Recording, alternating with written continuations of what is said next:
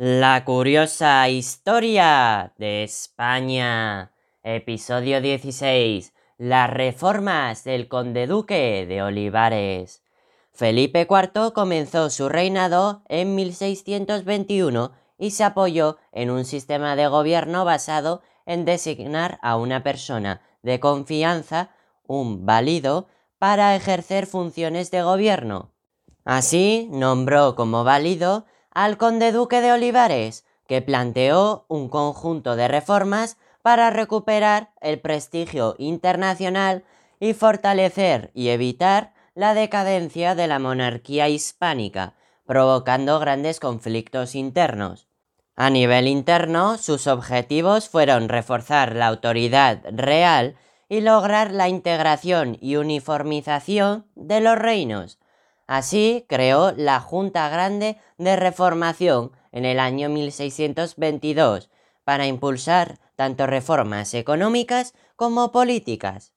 Entre las reformas económicas destacó la reducción del gasto de la corte, suprimiendo consejos y cargos municipales, la aplicación de medidas proteccionistas a la producción y el comercio, es decir, el mercantilismo, la facilitación de la expansión demográfica y el proporcionamiento de créditos a bajo interés a campesinos y artesanos, junto a la creación de una red de erarios para financiar la corona sin depender de la banca extranjera.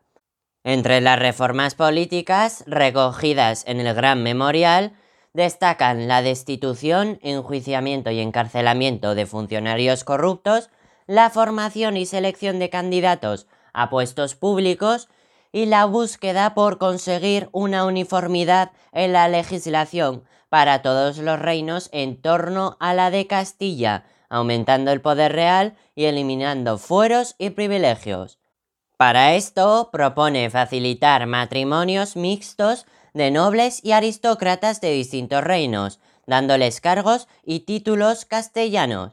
La negociación con cada reino de la nueva legislación con la presencia del ejército y fomentar una revuelta popular como la de Cataluña de 1640 que justificara el uso de la fuerza para imponer el orden y las leyes de Castilla.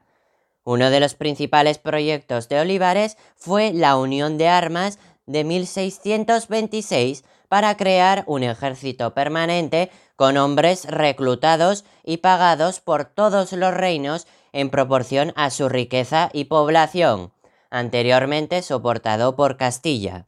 Esta fracasó por la negativa de las cortes aragonesas que consideraban a la monarquía ajena y poco respetuosa con sus leyes. Sin embargo, según algunos historiadores, la idea de Olivares como un válido que quería una imposición castellana sobre el resto de los reinos no se sustenta porque pretende una monarquía española, busca que el rey de esta monarquía recorra todos sus reinos y quiere que personas de otros reinos accedan a puestos relevantes de la corte. Así pues, Olivares pretendía crear un Estado con las mismas leyes e instituciones al estilo de Castilla. Sus intentos de reformas y autoritarismo chocaron con los reinos que no querían perder derechos políticos.